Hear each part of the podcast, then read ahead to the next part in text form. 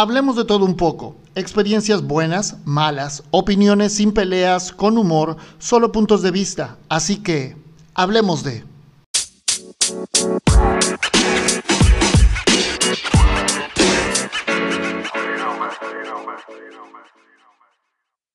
Hola amigos, ¿qué tal? ¿Cómo están? Sean ustedes bienvenidos a este podcast que es Hablemos de. Hoy estoy muy, muy contento de poder tener con nosotros a una gran persona que conocí hace, hace no tanto. A través de las redes sociales eh, se hizo viral un video en el cual tuve oportunidad de ver, tuve oportunidad de seguir, tuve oportunidad de ir aprendiendo también de ella, de su labor, de lo que realiza. Y bueno, después de, de un tiempo, por fin pude contactarla. Y hoy estoy muy contento de estar con Mariana González. Hola Mariana, ¿cómo estás? Hola Junior, buenos días. Muchas gracias por invitarme aquí a platicar. ¿Qué dice? ¿Cómo va todo? Pues todo en orden, con, con muchas ganas aquí de, de, hablar un poco sobre el trabajo, sobre de esto que se trata. Mencionaste que, que, me conociste por un video viral y en realidad creo que a lo mejor no conoces este, tanto de mi historia porque en realidad es el segundo, es la segunda situación mía que se vuelve como un poco viral de donde la gente me conoce y ha sido como un proceso muy interesante en donde he tenido tanto un cambio de profesión como un cambio de, pues no sé si, decir de personalidad, ¿no? O sea, de, carrera, pero también mucho de forma de ser. Eh, en el mismo proceso de sanación que, trabajo para mí y con el que acompaño a muchas otras personas. Entonces, un gusto poder platicar un poco de esto. Oye, cuéntame un poquito eh, cómo se todo este proceso de involucrarte en esto que es eh, integrar vidas, yo asesorar, llevar un poquito más allá el tema del, del conocimiento del ser eh, para poder transformarlo y poder modificarlo. Me imagino que eso es parte de, de los procesos que, que realizas. Eh, ¿Cómo se va dando eh, este, este cambio? Sabes que esa es una muy buena pregunta porque para muchas personas no es obvio. O sea, yo cuando doy talleres, conferencias, pláticas, he escrito dos libros, una obra de, teatro, la gente me ve y piensa que soy psicóloga o que estudié psicología, ¿no? Me ubica mucho en el área de las humanidades, pero yo originalmente estudié química, yo soy, bueno, yo soy egresada de la carrera de licenciatura en ciencias químicas. Eh, yo tenía un interés de satisfacer mi curiosidad sobre cómo funciona la materia y cómo funciona el mundo y todo este tipo de cosas. Eh, me especialicé en cosmética, luego en herbolaria, trabajé en industria farmacéutica, fui coordinadora de proyectos, trabajé en ventas, trabajé en formulaciones, o sea, trabajé como en mucha parte del área técnica eh, y yo tenía muchas ganas de emprender y siempre me interesó mucho como la terapia alternativa. Okay. Entonces, llegó un día en donde eh, me doy cuenta también que eh, pues había ciertas trabas en la industria, ¿no? Había cosas en la industria que no me encantaban eh, pero por otro lado, también mis aspiraciones eran bastante más grandes, ¿no? O sea, el sueldo al que yo aspiro, el tipo de vida al que yo aspiro, etcétera, que hoy para mí ya es una realidad, aunque todavía hay cosas que me gustaría hacer y crecer en, en muchos ámbitos, ya estoy en una posición que en algún momento solo soñé, ¿no? Entonces yo dije, me voy a salir, me voy a especializar, me salí para de la, de, de la coordinación de proyectos en un centro de investigación, me salí para estudiar nutrición clínica, manejo obesidad y terapias alternativas empiezo yo a dar consultas, ¿no? Empiezo yo a asesorar a las personas, igual ya sabía de herbolaria, ya sabía de cosmética, entonces yo tenía todo un protocolo de hacerle preguntas a las personas y ver cómo estaba su estado de salud y que me topo con que todo el mundo decía que estaba bien de salud y tenía una cantidad de achaques o sea, pero una cantidad de achaques que la gente no reconoce como problemas de salud, ¿no? O sea, es como la gente está acostumbrada a su dolor de cabeza, a no ir al baño, a no dormir, o sea, es como, ¿no? A, la, a sus alergias, este, a su diabetes. Sí, o sea, se normaliza, ya se definen con eso, y entonces veía yo mucho que la gente quería resultados distintos haciendo lo mismo, ¿sabes? O sea, es como, oye, tienes las soluciones aquí enfrente, pero no las quieres tomar. Yo dije, esto es un problema de conciencia. Sí. Entonces me cansé, la verdad es que no duré mucho dando consultas porque la verdad es que en ese momento yo, hace ratito hablaba que sobre un cambio de personalidad, ¿no? Yo era súper intolerante, súper intolerante. Entonces yo no soportaba a mis clientes, en realidad no los soportaba, no los quería volver a ver, no los quería atender.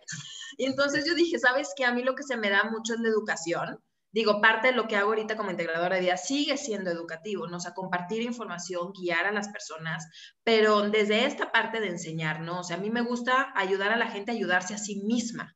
Entonces, decidí cambiar el enfoque, empecé más bien a dar cursos de alimentación consciente, porque así ya no tenía yo que dar ese seguimiento, ¿me explico? O sea, yo vengo, te comparto la información, te preparo y tú decides y tú tomas la decisión si lo haces o no lo haces.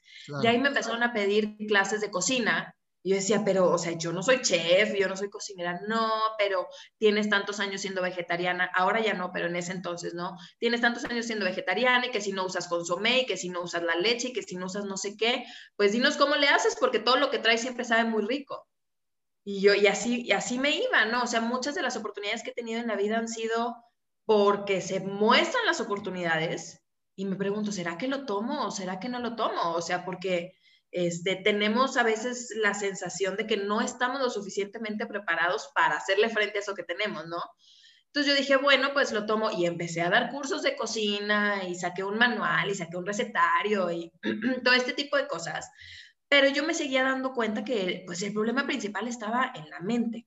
Entonces, hace rato también te mencioné que yo tuve otra situación que se volvió viral. Eh, yo he estado dos veces comprometida y no me casé. Entonces, la segunda vez que no me casé eh, fue una situación en donde, bueno, yo estaba súper endeudada y había que hacerle frente a todos los compromisos de esa boda. Este, y terminé haciendo la fiesta y vendiendo boletos para la entrada. Entonces, se, volvió, se volvió viral, o sea, eh, fue una situación que pudo haber sido una viralidad realmente grande. Eh, me habló Televisa, me habló TV Azteca, o sea, me hablaron, me hablaron de radio, o sea, empecé a dar entrevistas a radio, empecé a dar entrevistas a periódicos, pero ya cuando me habló la televisión, y la televisión me habló porque me quería, eh, quería usar mi historia para promover destinos de bodas o cositas así. Yo le dije, a ver, pero, o sea, no me estás entendiendo que yo vengo del corazón roto, que estoy en una situación fatal. Yo sé que esto parece que, uy, qué mujer tan valiente, ¿sabes? Qué mujer tan valiente que se sobrepone a las situaciones. O sea, en realidad, para mí fue una situación en donde yo dije, o sea, pues o hago esto o, o cómo le voy a hacer para pagar toda esta deuda, me explico. O sea, ¿qué es lo mejor que puedo hacer yo de esta situación que estoy pasando? Y bueno, de ahí se desencadenaron muchísimas cosas, entre ellas el que ahora me dedique a la integración de vida, ¿no? Pasa esta fiesta, se vuelve esa viralidad, yo la freno un poco porque no estaba en una situación emocional para hacerle ese frente, pero lo que sí estaba es que me, me estaba dando cuenta de mis propios procesos internos, ¿no? ¿Qué estaba haciendo, qué no estaba haciendo, cómo me sentía? Agarré todas las herramientas que sabía, ¿no? De las terapias que había ido, de los cursos que había tomado, ya había yo empezado a estudiar este, bastante sobre psicología, porque pues era la segunda vez que no me casaba, ¿no? Entonces es como, ok, o sea, soy yo la que estoy promoviendo este tipo de relaciones, porque además eran unas relaciones tóxicas las dos, o sea, eran unas relaciones en, donde, en donde no había una libertad de, de, ser uno como es, pero ni mía ni del otro, ¿sabes? O sea, mucha exigencia, mucho apego, mucho, este, mucha expectativa, o sea, estaba como que todo ahí, yo dije, bueno, la que tiene que sanar soy yo, ¿no? Y la que tiene que aprender a dejar de hacer estas cosas soy yo, o sea, ya, ya estoy topando con pared. Entonces, esa es la historia que a mí me lleva a con más ganas compartir esta información porque yo conozco estos procesos. Y bueno, a eso le sumamos otro tipo de experiencias en emprendimiento, por ejemplo, ya sabes, sacas un emprendimiento, no te sale las ventas, la persuasión, este, el fracaso, la publicidad, o sea, todo este tipo de cosas que conlleva entonces, bueno, la integración de vida termina siendo como el enfoque a la parte de la salud, que fue donde yo arranqué, ¿no? La parte de la salud, la parte física. Me pasé a la parte emocional, a trabajar la parte emocional, me pasé a la parte mental y honestamente mi proceso fue bastante espiritual. Entonces tuve mucha conexión así con una entrega a la vida de cierta manera y decir, ya, ya no puedo más, o sea, ¿qué onda? ¿Qué estoy haciendo? ¿No? Y, y me rendí, me rendí a un proceso interno y eso es lo que termina siendo integración de vida ahora, ¿no? Todos estos enfoques. Oye, pero fíjate, hay algo que, que nombras y que, que, dices ahorita, que yo creo que va mucho de, de, la persona, que es entender que tienes algo que no está bien, lo que muchos dirían tocar fondo, ¿no? Entender que tienes algo que no está bien y tratar de componerlo o tratar de remediar esa situación, atacarla, irte de frente sobre ella. Entonces yo creo que es algo que, primero las personas deben de entender, me imagino. O, qué es lo que tú piensas? O primero debes de aceptar lo que, lo que te está pasando. Sí, mira, justo la parte de la integración es que en, mi experiencia, algo que hacemos mucho es que como humanos es, es natural preferir tener la razón que tener paz. constantemente nos estamos metiendo en conflictos que son totalmente innecesarios, ¿sabes? O sea, estamos defendiendo nuestras propias creencias. Entonces, eh, la manera en la que yo lo describo es, todos vamos construyendo una vida de acuerdo al deber ser, al tengo que, ¿sabes? Al, al, propio autoconcepto que tenemos. Y entonces, lo, pero lo construimos como de cartas, ¿no? De naipes, House of Cards. Entonces llega un punto en la vida en donde te topas con pared y tienes dos opciones, o lo quieres seguir manteniendo y sabes, estás como súper herido, cualquier cosa te ofende, cualquier cosa reaccionas por todo, gritas por todo, te molestas, o sea, estás como en una situación súper automática que no puedes parar y que la emoción negativa te está controlando. O dices, ¿sabes qué? Voy a aventar todo, que se caiga y voy a volver a empezar. Pero es una decisión que nosotros tenemos, o sea, en realidad sí es una decisión y normalmente lo tomamos ya que topamos con pared. O sea, normalmente es ya que me dio el cáncer, ya que me quedé sin trabajo, ya que me dejó la familia, ya que mis hijos no me hablan, ya que estoy endeudado, ya sabes, o sea, y mi intención es que no tengamos que llegar a esos puntos, ¿no? Que podamos detectar estas señales de alarma y que al final sí es una decisión personal, que cada quien puede decidir si quiere o no quiere, pero que eventualmente te va a tocar enfrentar. O sea, no te puedes escapar de, de tus propias limitaciones.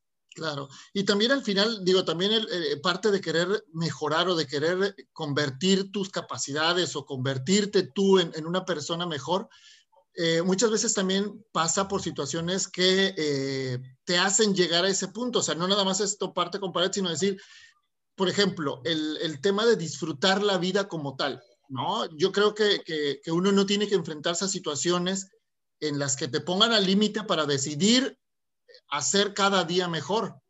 No, no, no sé cómo lo, lo, interpretas tú. Mira, aquí yo tengo como un, no sé si una filosofía contracorriente, o sea, yo no creo en ser mejor versión, o sea, no, no creo que hay un ideal al que debiéramos llegar, porque creo que esa es una también de las dificultades que se nos presentan, ¿no? Vivimos ahorita en una época en donde, uy, hay que ser felices todo el tiempo. Y de pronto yo tengo gente que me dice, oye, me puse a revisar y de los 30 días del mes solo 10 estoy feliz y los otros 20 algo me pasa. Eso es perfectamente normal. O sea, ¿en qué momento se nos ocurre que no vamos a tener dificultades? ¿Me explico? Pero atrás de eso, esta parte de disfrutar es cómo entender que somos personas duales. O sea, que tenemos cosas que consideramos buenas y malas, pero que no necesariamente son buenas y malas, ¿sabes? O sea, es como el concepto que nosotros tenemos de esto. Integrar estas dos partes. Y yo lo que yo te decía hace rato sobre, por ejemplo, mi entrega espiritual fue, o sea, estoy en el pozo y cavando, voy a dejar de cavar y voy a disfrutar este pozo. O sea, por más que esta cochinero, este caos que generé huele feo y lo odio, ¿sabes? Pues le voy a empezar a tener cariño porque pues yo lo creé. O sea, entonces en esta parte del disfrute no es que todo el tiempo estés en alegría, es que todo el tiempo estás en presencia, ¿no? Y de cierta manera esta presencia te permite tener un control, pero el único control que tienes es el estar presente, ¿sabes? O sea, no puedes cambiar todo lo externo, pero puedes ir averiguando qué piensas y qué sientes sobre la situación que estás experimentando y sobre eso decidir, oye, me gusta, lo dejo, oye, no me gusta, ¿qué puedo hacer? Entonces es como el espacio entre en donde estás y en donde te gustaría estar y estar tranquilo estando donde estás, sabiendo que estás caminando hacia donde te gustaría estar pero al mismo tiempo sabiendo que estás tranquilo si no lo lograras. O sea, es todo como un y es También ir disfrutando, este es también ir disfrutando el proceso de, ¿no? O sea, e, ese caminar, ese caminar, tú idealizas o visualizas una meta, pero a lo mejor eh, ir del punto A al B, lo más placentero no es llegar al punto B, sino el proceso del caminar, ese, todo ese tramo. Sí, de hecho, ayer lo platicaba con una clienta y le decía cómo, o sea, nosotros no tenemos llenadera. O sea, el día que tú logres lo que sea que tú estás pensando lograr, vas a sentir que algo te falta, te vas a inventar que necesitas otra cosa más y te vas a inventar otra meta, ¿sabes? O sea, eso es como algo súper natural de cómo funciona la mente. De hecho, es tan común que incluso a veces, como no sabemos qué haríamos una vez que lográramos la meta, nos saboteamos para lograr esa meta. O sea, ni para qué la llego, porque el día que llegue, ¿qué voy a hacer con esto? ¿No? Y de pronto es como que no, o sea, si yo sí ganara ese dinero, uy, pasaría A, B, C, D, F, G y me tendría que encargar, no sé, de mi familia o pagar esto que yo no lo quiero pagar, o sea, que mi ex marido me pague este, no, o sea, yo no lo quiero, o sea, y no te das cuenta que ese es el diálogo que tienes adentro, ¿no? O yo quiero una pareja y ser súper estable y de pronto la tienes y es como, no, no puedo confiar, porque si esto está bueno, es que algo tiene que estar mal. O sea, la mente está muy acostumbrada a siempre estar encontrando esos huecos y no tener esa llenadera. Y esa es la parte que hay que aprender a integrar también, ¿no? O sea, darnos cuenta qué está pasando dentro de nosotros. Oye, este, Mariana, ¿y cómo, cómo te avientas? Ya, dijiste tú, ¿no? Eh, llevabas un proceso, eh, te pasan algunos eventos en tu vida los cuales te hacen dar un giro o, ir retomando algunas cosas, ir, ir, aprendiendo otras. ¿Cómo dices, este lo puedo hacer mi nicho? Esto puedo yo sacarle provecho después de que pasas, ya me, ya me contaste que, bueno, eh, hacías recetas de cocina o, cocinabas y demás y, ibas asesorando a algunas personas. ¿Cómo, ¿Cómo te das cuenta que esto es parte de lo que tú quieres empezar a hacer o, o es tu, tu emprendimiento? Es muy interesante tu pregunta porque en realidad surgió eh, de manera natural. Eh, mira, una cosa que sí te puedo decir es que em, yo en el 2011 tuve un accidente, me caí de una moto en la carretera. O sea, yo pasé una racha de siete años terribles en donde primero me accidenté, luego este, me accidento en la carretera, me caigo de una moto, me rompo codo, muñeca, me dicen que me voy a tardar más de un año en recuperarme. Entonces, como que mi cabeza entró en un reset de ahí empiezo a trabajar en una empresa, empiezo a salir con una persona de esa empresa, me comprometo con la persona de esa empresa, luego no me caso con la persona de esa empresa y luego me salgo y luego al año decido este, que yo ya me había metido un chorro de terapia, lo que sea, este, y me presentan a alguien y vuelvo a empezar y otra vez me vuelvo a comprometer y otra vez me vuelvo a no casar y la historia que te acabo de contar. Entonces, este es un proceso, o sea, este es un proceso de varios años que para mí fueron terribles. O sea, yo los llamé, o sea, los pudiera describir como mala racha, pero no era una mala racha, o sea, era sí una tras otra, una tras otra, pero eran como, como yo estaba en un estado mental y en un estado emocional realmente no muy bueno, ¿no? Entonces, cuando yo me caigo del accidente, o sea, para mí fue como mi primera llamada de atención. Eh, todo el mundo dice, o vemos en las películas o lo que sea, que cuando te vas a morir, ves este, tu, tu, tu, tu historia tu vida, ¿no? O sea, como que lo vas viendo así. Y yo más bien me vi a futuro, o sea, yo juré que me iban a cortar el brazo, me caí del lado izquierdo, me lastimé el, el, brazo izquierdo y yo soy zurda, entonces yo dije, me van a cortar el brazo, o sea, para como estaba, yo dije, me lo van a cortar, voy a ser manca. Entonces, bueno, ahora sí tengo una historia que contar.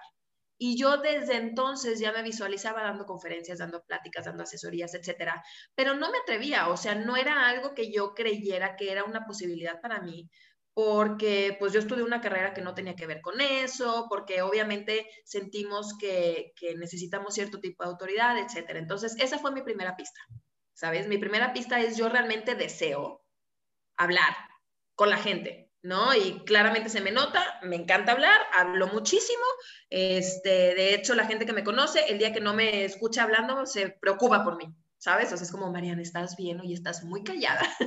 Entonces, esa, fue la primera pista. Después de todas estas experiencias, em, terminando, terminando la fiesta, pues me invitan a radio, me invitan a, dar entrevistas, etcétera. Y en una de esas, yo ya había empezado a escribir, soy escritora también, ya había empezado a escribir, y en una de esas alguien me dijo, oye, me encantaría que dieras un taller para que hablaras de tu experiencia. Y yo, bueno, justamente la semana pasada me estaba preguntando, ¿qué será que necesito para poder empezar a dar talleres, no? Y así fue, literal, así empecé, lo anuncié, vinieron cinco personas, o sea, lo di, este, lo disfruté y yo dije, esto es lo mío. Ahora, yo daba también clases en una universidad, en el TEC de Monterrey, eh, daba laboratorios de química, el TEC empieza con una modalidad que se llama Semana I, me dan la oportunidad de dar un taller de liderazgo y de negociación, y ahí fue, o sea, eso fue antes del asunto de la no boda, este, ahí fue donde realmente yo con los alumnos me di cuenta que era lo mío, ¿sabes?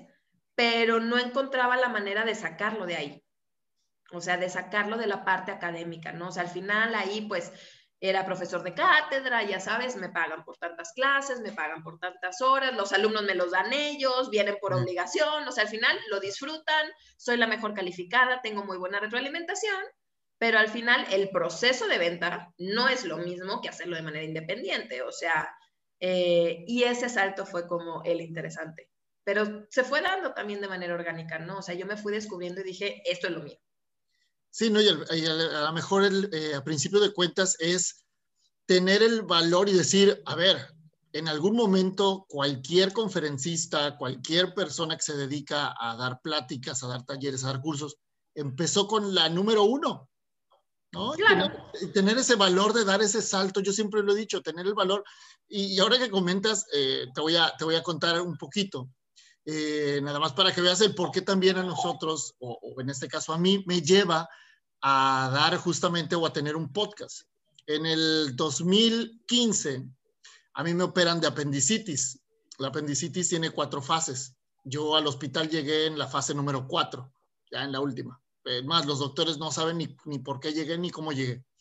Eh, después de un proceso de dos días con el apéndice reventado sin saber, y, y bueno, todo, toda una situación esa parte a mí me, hace eh, y me despierta el, decir, ¿por qué no hacerlo? ¿Por qué tengo que reprimir esas ganas que tengo dentro de mí de expresar, de decir, de hablar, de comunicar?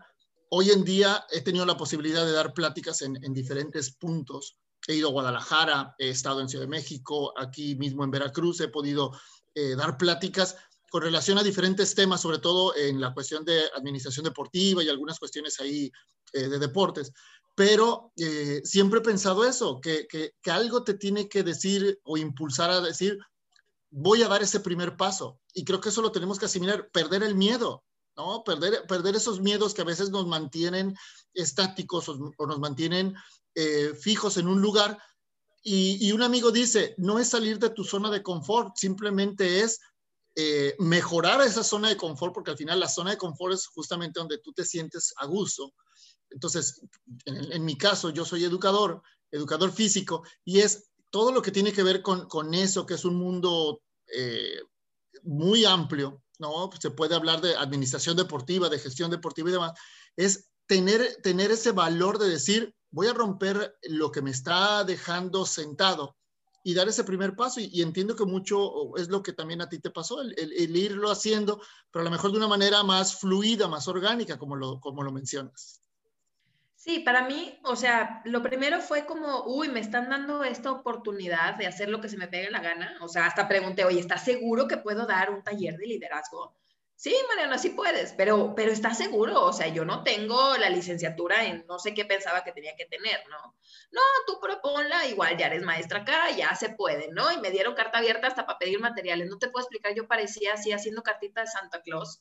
O sea, porque me dejaron pedir toda la plastilina, todos los colores, todos los post-its, todas las ligas, todo lo que, lo que, lo que necesitaba. Todo el presupuesto este, fue en sí, tu ponencia. Y yo dije, oye, máximo 60 alumnos, me mandaron 100. Me mandaron 100 y tuve retención del 95%. O sea, los cinco que no vinieron fueron porque prefirieron irse de viaje o lo que sea, pero los que vinieron se quedaron. Entonces, el proceso fue como, como muy interesante. O sea, todos los días era, eh, por ejemplo, el primer día que di el taller, yo tenía planeado toda la semana. Y el primer día que di el taller, ocupé todo lo que tenía planeado en la semana, porque obviamente nunca lo había hecho. Entonces fue esta parte en donde es muy importante que aprendamos a ser flexibles y que aprendamos a adaptarnos y que aprendamos a tener el enfoque en donde es importante. Y para mí lo importante era la interacción, la retroalimentación, eh, la diversión, el, el, el, trabajo realmente que ellos pudieran hacer, ¿no? Entonces, es decir, a ver, si esto no me está funcionando, ¿no? Eh, tengo todas estas otras cosas que puedo ir utilizando y las tengo que probar. O sea, no puedo saber, ¿no? Obviamente hoy ya sé, porque hoy ya tengo esa experiencia, pero como tú dices, o sea, al principio pues da miedo, claro que da miedo, pero siempre tenemos esta posibilidad de decir, a ver, ¿qué otras opciones tengo? Y hace poquito escuchaba en, un audiolibro eh, sobre la planeación, por ejemplo, ¿no? Y eh, muchos, por ejemplo, los que somos controladores, tendemos a planear, planear, planear, planear, planear y a veces nos cuesta trabajo tomar acción. Y luego cuando tomamos acción y las cosas no salen como queremos, sentimos que es el acabose, ¿no? Y decía que Napoleón era un excelente planeador, pero que él siempre decía, yo hago planes sabiendo que no los voy a cumplir. Porque a mí los planes lo que hacen es ayudarme a tener una perspectiva, ayudarme a tener opciones y ayudarme a dar el primer paso. Entonces, desde esa perspectiva es decir, bueno, o sea, la razón por la que planeo, y ayer también lo platicaba con otra clienta, es, o sea, ¿cuántos de tus planes, para la gente que nos está escuchando, cuántos de tus planes realmente han sucedido como lo planeaste? Cero, ninguno, ninguno. O sea, esto lo puedo decir con total confianza, porque nunca sucede así. La vida así no es ni el plan de negocios, ni el plan de tu matrimonio, ni el plan de tu boda, ni el plan, nada. O sea, pudiera salir incluso a la perfección, pero no de acuerdo al plan. Siempre va a haber algo. ¿Por qué? Porque la vida no es estática. Entonces, aprender a vivir con esto, ¿no? Es creo que una de las habilidades que para mí es más importante ayudar a las personas a desarrollar, porque lo podemos aplicar en donde sea. Entonces, por ahí va, ¿no? Y decir, ok, pues no era lo que pensaba, pero esto es lo que hay. ¿Qué sí puedo hacer? ¿No? Adaptarte, también a la situación, ir adaptándote a, cómo vas manejando o cómo te va presentando la vida. Eh, justamente tú planeas, haces tu planeación de acuerdo a tus necesidades, pero de repente la vida te va diciendo, no, espérame, por aquí no es. A ver, este, esta parte no es como tú la creías. Y es el, aprender y adaptarte y volver a generar una posibilidad de seguir avanzando en, ese proceso. Claro, Claro, y también dejarle de tener miedo a ese fracaso. ¿no? Ayer, ayer me invitaron a dar una plática en un foro de mujeres empresarias y eh, yo hablaba, tengo dos semanas que me salió este concepto y que lo, estoy trabajando para ver en qué curso lo meto, el ciclo virtuoso del fracaso. Ok. Entonces yo te puedo decir, yo, ¿eh? ¿Cómo va eso? Yo te puedo decir que yo he fracasado demasiado. O sea, yo soy excelente para fracasar excelente para fracasar, porque he hecho tantas cosas que no han salido como quería, que no he tenido otra que sí tenía, o sea, me puedo quedar tirada en el piso toda la vida como algunas personas lo hacen, ¿no? Y prefieren quedarse en el victimismo, pero yo he preferido levantarme y volver a empezar, y volver a empezar, y volver a empezar. Yo te puedo decir, una de mis debilidades es el mantenimiento. Soy súper buena para arrancar todo. Ahora, mantener, ah, esa es mi, ah, mi, mi zona de trabajo, ¿no? Y algunas personas puede ser al revés, son buenísimas para mantener y luego ya no se pueden salir de ahí, ¿no? Pero para mí el ciclo virtuoso del fracaso, lo que me ha enseñado es que el fracaso realmente no existe, porque no podemos tampoco esperar que todo siempre sea exitoso y que sea como lo planeamos. O sea, al final la vida tiene muchos factores que justamente en ese fracaso nos vamos a dar cuenta en donde no teníamos la razón en dónde tenemos estos puntos ciegos, en dónde tenemos estas áreas de oportunidad. Y entonces fracasar resulta mucho más exitoso que el mero éxito, porque el éxito nuevamente no tenemos llenadera. Entonces no nos va a dar esa satisfacción que estamos buscando. Pero cuando algo nos cuesta trabajo, a mí me encanta esta parte de fluir y que te salga natural y que sea orgánico y toda esta parte, pero también hay una parte muy interesante dentro de la parte biológica y de cómo funciona la mente, que es que lo que sí nos cuesta esfuerzo, la cabeza lo identifica como un logro más grande, porque en el fondo también nos encanta batallar, o sea, todo lo que se nos da fácil no lo valoramos y por eso también a veces es muy difícil valorar nuestros dones naturales. Y por eso mucha gente no se atreve a vivir de lo que le es natural, porque tenemos esta sensación de que tenemos que batallar. Pero no nada más eso, la recompensa interna de ese batallar es grande, es grande. Entonces, cuando nosotros algo nos cuesta trabajo y nos atrevemos a enfrentarnos a eso, a decir, oye, yo me quiero convertir en un buen conferencista y nunca he dado una plática, pues tienes que empezar a hablar. Y la primera no te va a salir tan excelente y a lo mejor te va a dar miedo y a lo mejor vas a titubear o a lo mejor se te va a olvidar. A mí una vez, enfrente de 200 alumnos, se me secó la boca, se me secó la boca y ya no podía hablar, ya no podía hablar y fue como, Mariana, relájate, agarré el agua, tomé tantito, respiré, rearranqué y pues retomé. O sea, pero pasa, ¿sabes? A cualquiera le puede pasar. Y luego me acuerdo también en personas que ya son exitosas, que ya tienen, ya sabes, ese dinero, esa familia, esos viajes, ese avión privado, lo que tú quieras y vemos, no sé, Juan Gabriel se ha caído del escenario, Justin Bieber ha vomitado en el escenario, este, a Beyoncé se le ha atorado el cabello en el abanico, este, Kanye West ha perdido la cabeza 50 mil veces en el escenario, ha dicho un chorro de tonterías, ¿sabes? En entrevistas. Donald Trump fue presidente, o sea, no me voy a meter con el presidente de México, este, pero podemos ver que no se trata necesariamente del talento y de nunca fallar. Podemos ver que se trata de seguir adelante y de encontrar gente que empate con tus ideales. O sea, al final yo puedo no estar de acuerdo con eh, el presidente de México, Estados Unidos, lo que sea, pero hay millones de personas que sí. Sí, claro. Entonces, aquí es donde también entra de mi parte decir, a ver, mi opinión también vale. Y yo creo que mi opinión da más luz y aporta, ¿no? Una parte que acá no se está viendo. Entonces, con más ganas me da, o sea, más ganas me dan de hacer mi trabajo, ¿sabes? Es decir, oye, es importante que yo comparta este mensaje porque a mí me importa. Y a lo mejor hay más gente como yo que se sentía como yo me sentía antes, que se sentía como yo me sentía antes. Y honestamente a mí me hubiera encantado, y esto se lo digo a muchas personas, que hubiera alguien como yo en mi vida, o sea, yo no tuve una persona que me guiara, que me ayudara a tener estas distinciones, que me dijera, oye, no te preocupes por ser como eres, está bien ser como eres, puedes aprender, puedes, sabes, yo no tuve esta guía y de cierta manera este es un motivador muy fuerte para mí, de decir, oye, soy esta persona que yo hubiera deseado que existiera para mí. Yo trabajo incluso con, o sea, no con adolescentes, sino como con preadultos o no sé cómo se llaman, ¿no? Pues al final trabajé en preparatoria, trabajé en universidad, y de pronto me buscan papás o mamás, oye, tengo este tema con mi hijo, ya no sé cómo hablar con él, te lo mando, ¿no? Y es como, oye, pues si el niño quiere, para empezar, ¿no? O sea, aquí yo no trabajo con él por obligación, pero cuando platico con ellos y conectamos muy bien, empiezan a agarrar la onda diferente y yo digo, qué maravilla, o sea, si yo a los 20 años, 22 años hubiera tenido esta claridad en mi vida, esta forma de tener esta diferencia, esta validación interna, esta, eh, esta facilidad de decir, está bien ser como soy y puedo hacer cambios si lo quiero y si no quiero, también, ¿sabes? Estoy ok. Me, para mí me parece maravilloso tener esa tutoría, esa mentoría, ¿no? Algo que te, pueda guiar, porque a veces eh, somos más apegados o somos un poquito más atentos a lo que alguien externo a casa nos pueda brindar o nos pueda decir.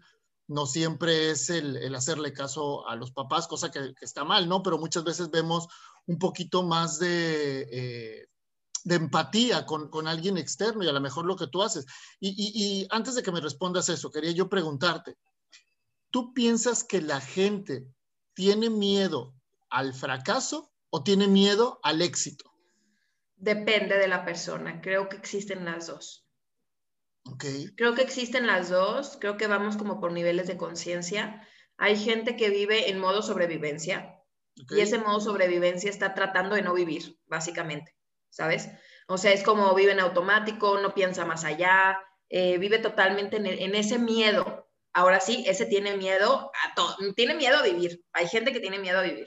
O sea, se les olvida que igual se van a morir, ¿sabes? Pero tiene miedo a vivir. Y están las otras personas que son más aventadas y las más aventadas tienen miedo al éxito. O sea, normalmente, ¿no? O sea, es porque, porque nos sucede, ayer también hablaba de esto. O sea, caemos en, como, como necesitamos cierta parte de ser controladores para poder empujar y hacer que las cosas sucedan entonces, esta misma parte del control eh, nos hace, entre más sabemos, más miedo nos da, porque todos los que hemos estudiado muchísimo sabemos que entre más sabemos, menos sabemos. O sea, más dudas se generan, más comparaciones se generan, más posibilidades se generan. Pero a la hora que tú vienes a dar una plática, yo vengo a dar una plática, yo tengo que tener una postura. Y tener esta postura y adueñarme de esta postura da miedo. Porque al final siempre puede venir un hater y siempre puede venir cualquier persona a rebatir, a debatirme y decir, no, lo que tú estás diciendo, no sé qué. Pero eso siempre va a pasar, ¿no? Al final eso siempre va a pasar. Entonces, eh, creo que son las dos cosas y creo que lo importante no es eh, si está bien o si está mal, sino qué quieres hacer con eso.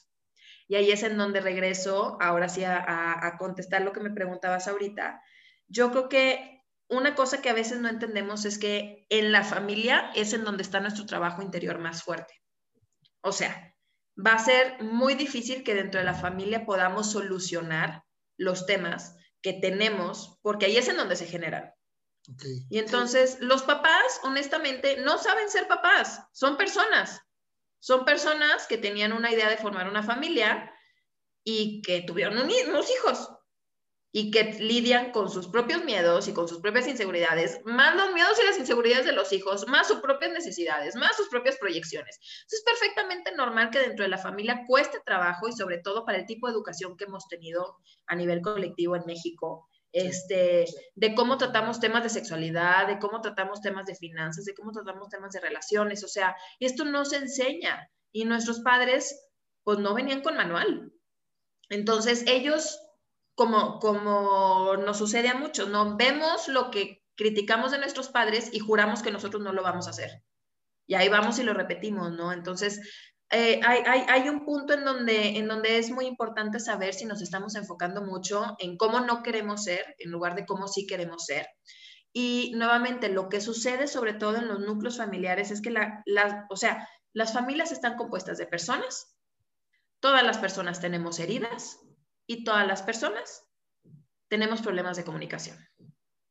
Entonces, si no nos enfocamos en heridas y si no nos enfocamos en aprender a realmente comunicarnos, está muy difícil. Y es gente con la que interactúas diario. Entonces, eso también hace que cierto tipo de acciones o cierto tipo de eh, situaciones las empecemos a normalizar y las empecemos a obviar. O sea, por más que tú tengas una pareja de la cual estás enamorada, enamorado, lo ames, lo que tú quieras, un día te vas a acostumbrar a esa persona. Si es que no estás poniendo atención y no estás haciendo cosas para que se renueve esa situación, te vas a acostumbrar. Lo mismo con tus papás, lo mismo con tus hijos, o sea, porque así funciona la cabeza, todo lo que lo que vive constantemente lo manda a lo que yo le llamo el back office. Como lavarte los dientes. Ya ni te acuerdas si te los lavaste, ya no te acuerdas qué dientes, o sea, cuáles si te cepillaste, o sea, ya es algo normal. Una manera de salir de eso. Exacto, una manera de salir de ahí es lávate los dientes con la otra mano. Lávate los dientes con la otra mano. Con eso ya empiezas a romper ese patrón pero tendemos a, tener estos patrones. Entonces, dentro de la familia eso sucede y yo lo sufrí mucho, o sea, y honestamente para mí sí fue mucho sufrimiento en mi crecimiento, en mi adolescencia. Eh, no tuve esta buena comunicación, eh, no tuve esta compasión que yo deseaba, no tuve esta conexión que yo deseaba.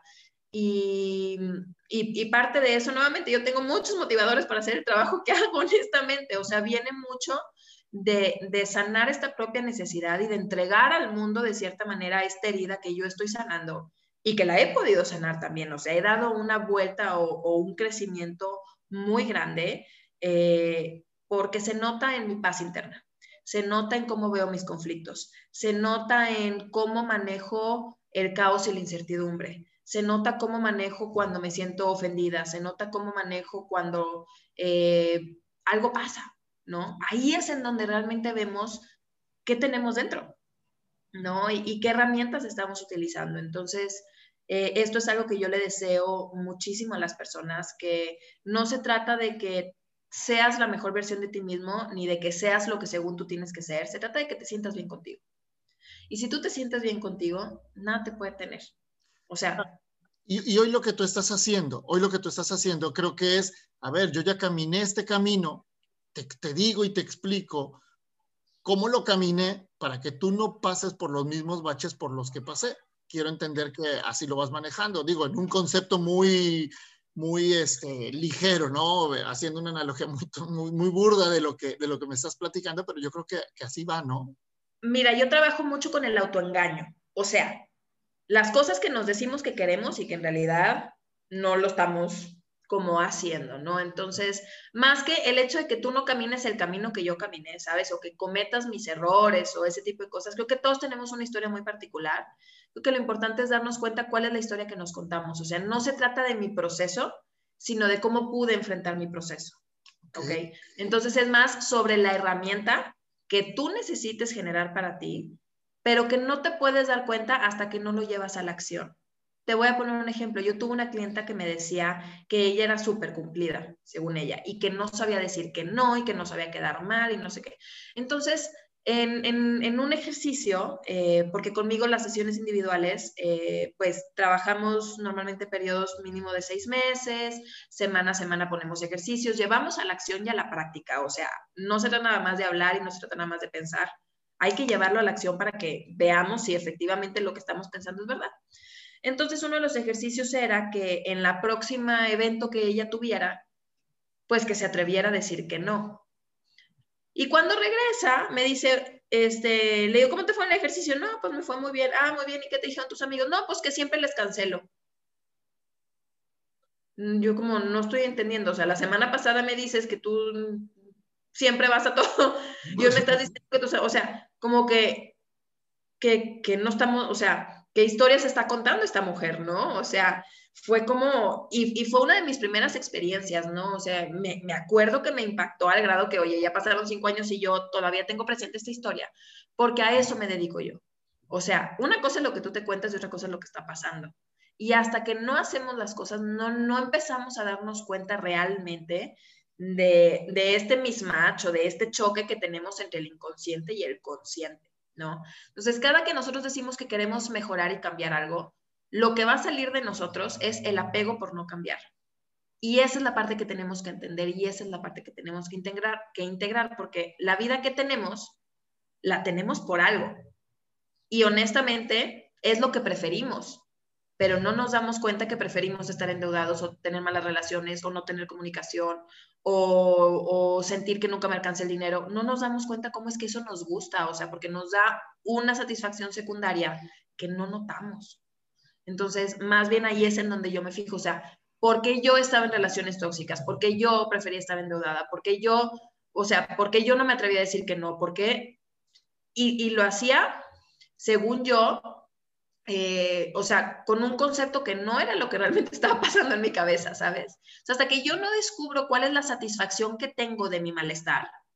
O sea, yo tengo esta frase, para muchas personas estar mal es estar bien. O sea, aquí es, este es el área de trabajo.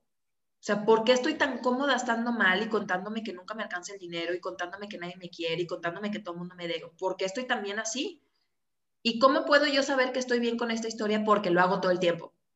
O sea, si yo lo sigo repitiendo y no lo he podido cambiar, es porque en el fondo mi inconsciente lo identifica como que esto está bien. Aunque mi consciente diga que claro que no, que yo soy una víctima y que todo el mundo me trata mal y que nadie me respeta y que no, no, no. O sea, lo estamos provocando. Entonces, sí, ese es, ese es el espacio de trabajo, ese es el espacio de trabajo. Obviamente no sale en una sesión, ni en un mes. Este, por eso el trabajo mínimo es de seis meses. Pero es un trabajo bastante, bastante arduo, este, pero al mismo tiempo muy satisfactorio y con resultados muy rápidos. ¿Por qué? Porque lo estamos constantemente llevando a la acción. Excelente. Oye, Mariana, ¿y qué viene para ti eh, en, esto, en esto que es la, la, vida? ¿Qué viene para ti? ¿Cuáles son tus siguientes metas o cuáles son tus siguientes planes? ¿Qué es lo que estás haciendo? Eh, ¿Qué es lo que viene para, para Mariana? Bueno, ahora estoy trabajando en un tercer libro. Este, estoy trabajando en un tercer libro. Estoy, em, el año pasado saqué una plataforma internacional de coaches que se llama La TAM Unida entonces traigo el empuje de, esto. Tuve 148 coaches que participaron este, de toda Latinoamérica, de todo el mundo, o sea, uruguayos en Australia, este, argentinos en Francia, ¿sabes? O sea, un poquito de todo. Este, y bueno, estoy generando esta plataforma, por un lado, para generar contenido gratuito y regalar herramientas a las personas. Eh, y por otro lado, para que los mismos coaches se puedan preparar para ofrecer sus servicios a distancia con mayor facilidad, ¿no? Poder sacar su infoproducto, poder ofrecer sus sesiones, que tengan su página, tenemos un directorio, latamunida.org. Este, es uno de mis proyectos. Además, soy biohacker, promuevo la nutrigenómica, comparto mucho sobre nutrigenómica, platico, hablo de salud. Este, traigo también este, este proyecto, lo estoy impulsando este, para hablar sobre salud genética Em, bueno, tengo un equipo de trabajo con el que estamos compartiendo esto. Además de eso, tengo mi propia membresía este, y pues mis cursos en línea, mis conferencias, etcétera, me pueden encontrar en marianagonzalez.net este, y en Facebook e Instagram, Integradora de Vida. Em, y bueno, tengo esta membresía disponible con contenido de todo tipo. O sea, la idea es, ahorita todavía no está terminada, tiene apenas 60 contenidos, contenido suficiente para dos meses, pero todo el tiempo le estoy sumando y hay sobre empoderamiento, relaciones, codependencia, autosabotaje, este, distorsiones cognitivas, em, desarrollo en espiral, eh, pensamientos estoicos, ejercicios estoicos, terapia breve, este, relaciones, me quedo, me voy, definiciones, eh, resignificar, ¿no? ¿Qué es el amor? ¿Qué es la conciencia? ¿Qué es la libertad? ¿Qué es la paz? Este, ¿Qué es el perdón? Todo este tipo de cosas. Este, tengo también trabajo con empresas, tengo un proyecto con el gobierno ahorita que, que, está bastante fuerte, trabajo con algunas otras empresas, trabajo con talleres, conferencias y codesarrollo. El codesarrollo es una eh, metodología de inteligencia colectiva en donde a través de sesiones grupales encontramos soluciones y la persona que está trabajando siempre sale con un plan de acción. Entonces, por ejemplo, las empresas que sufren de juntitis, que tienen juntas y juntas y juntas y nada más nunca llegan a ningún lado, esta es honestamente la mejor opción que hay. Uno, para integrar los equipos, dos, para mejorar la comunicación y tres, para siempre poder llevar a la acción y tener resultados en corto plazo, corto, mediano, largo plazo. Este es una excelente manera de transformar las capacitaciones en donde solo recibimos información a donde aplicamos, ¿no? Y conectamos con las personas. Entonces, este es otro de los proyectos y pues estoy también con un grupo de ecodesarrollo en donde estamos generando este, pues, congreso de ecodesarrollo para que más gente lo experimente este, y que más gente se pueda beneficiar de eso. Entonces, además de eso, tengo un programa que se llama Punto de Quiebre, en donde entrevisto personas sobre historias de resiliencia. Eh, mi interés es que todos entendamos que cualquier cosa que estemos sufriendo, no somos los primeros ni los últimos que lo vamos a estar pasando, que siempre hay alguien que ya pasó por eso o muchas personas que ya pasaron por eso y que tienen mucha información que compartir que nos puede ayudar a que nos caiga ese 20, ¿no? Y que cuando te cae ese 20 es esa conexión y dices, ah, le voy a dar por acá, ¿no? Entonces tengo ese proyecto.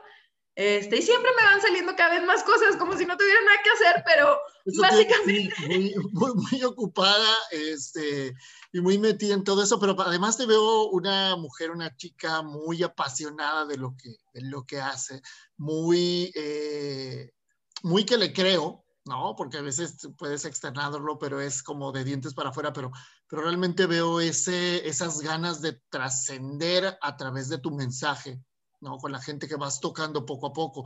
Entonces eso es bastante padre y, y, la verdad que para mí ha sido una grata experiencia el conocer un poquito más allá de lo que, de lo que es la Mariana, que por lo menos para mí era lo visible.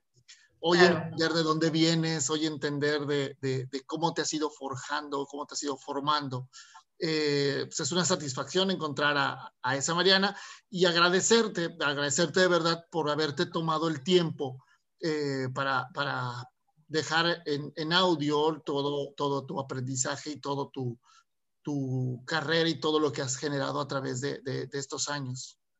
Sí, yo te agradezco la invitación. Para mí siempre es un placer platicar de esto. Eh, honestamente, sí es algo que pues me encanta. O sea, dicen por ahí que cuando trabajas en lo que te gusta nunca es trabajo y eso no es del todo cierto. La verdad es que siempre hay cosas que hacer que no nos encantan y siempre hay espacios en donde tenemos que aprender, ¿no? Por ejemplo, yo sé cero de programación y me tengo que a veces que meter a moverle a la página y hacer correcciones y batallarle y así. Pero cuando tenemos muy claro cuál es esa meta final, no porque la estemos persiguiendo, sino más bien no cuál es la meta final, sino cuál es esta gasolina que nos impulsa, ¿no? ¿Qué es lo que verdaderamente nos importa?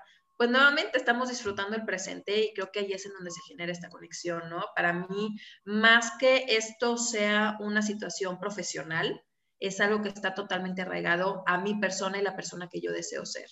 Entonces, constantemente lo estoy retando, constantemente lo estoy compartiendo y abrirme y ser vulnerable ha sido algo que me ha tomado tiempo. O sea, yo hablar de la no boda, hablar de ese tipo de cosas, pues me he tardado cinco años en hablarlo tan abiertamente, me explico. Pero ha sido el proceso interno que a mí me ha tomado y que de cierta manera, eh, pues ya, ya, ya se conectó, ¿no? O sea, ya esa vergüenza, este, o sea, yo tenía mucha vergüenza de haber pasado por esto, ¿sabes? O sea, tenía un juicio muy grande, me sentía a lo mejor de cierta manera todavía un poco víctima o me sentía como con un poco de coraje o ese tipo de cosas. Y ahora digo, ¿sabes qué? Es que todos tenemos historias, o sea, honestamente. Y si no hubiera sido por eso, a lo mejor no me hubiera atrevido a otras cosas. Entonces, no pudo haber sido diferente para mí, porque si, o sea, si hubiera sido, si hubiera podido ser diferente, lo hubiera hecho de esta manera, ¿no? Esto es algo que digo en mi libro El espejo de la vida, o sea, tenemos que entender que las cosas son así porque eso es lo mejor que podemos hacer. Y el día que conectamos con eso y hacemos las paces, entonces podemos entonces dejar de exigir tanto, ¿no? Perdonarnos a nosotros mismos y decir, órale, esto es lo que hay, lo voy a disfrutar. Y si no estoy donde quiero, pues nada más es cuestión de que aprendan, ¿no? ¿Cuál es este, este huequito que tengo entre ahorita y lo que viene? Mariana, ¿dónde podemos comprar tus libros? ¿Dónde los podemos buscar? Ok, bueno, ahorita libros físicos no hay, estuvieron en el péndulo y en la ventana en Monterrey, en la Ciudad de México, pero eh, tengo mi audiolibro con el libro en PDF y eh, un manual en mi página este, ahorita todavía estoy como trabajando muchas cositas, pero si te metes a mis redes sociales, arroba integradora de vida, o si me mandas un correo, ahora arroba integratuvida.com, te paso la liga directamente. Tengo un link tree en mi bio de Instagram y en, de Facebook. Ahí vienen mis cursos, ¿no? El Relaciones Asombrosas, Más Comunicación, Menos Frustración, mi libro El Espejo de la Vida, un reflejo de tu interior. Este, eh, agendar para mis sesiones. Cualquier duda que tengas, tomándome un mensaje, con mucho gusto yo te contesto este, marianagonzález.net. Al día de hoy está como por relanzarse la página, pero probablemente para cuando ya nos terminen de escuchar en un par de semanitas y, así, este, pues espero que ya esté todo terminado y que ahí también lo puedan ver, en el peor de los casos, arroba integradora de vida. Perfecto, Mariana. Pues te agradezco una vez más, te agradezco mucho la posibilidad de platicar contigo, la verdad. Eh, me quedo con ganas de seguir platicando, pero también entiendo que tienes compromisos. La verdad que para mí ha sido un placer el descubrirte, eh, el descubrir a, esta Mariana que, tiene muy claro muchos conceptos y la verdad que ojalá eh, no sea la, única vez que podamos eh, platicar y que podamos hablar sobre, sobre cosas de la vida, ¿no? Que, que al final me gusta cómo empiezas tus videos con hola vida, que así deberíamos de empezar todos, porque al despertar deberíamos de decir, hola vida, aquí sigo dándole. Claro, claro, no, yo te agradezco y estoy segura que tendremos alguna otra oportunidad para seguir platicando. Perfecto, pues bueno, muchísimas gracias a todos los que nos escucharon. Ella es Mariana González, integradora de vida, buscan en sus redes sociales. Así es que a ti que nos escuchaste y que llegaste hasta aquí, comparte, por favor, ayúdanos a seguir creciendo nuestra comunidad y nos escuchamos en un próximo podcast. You know,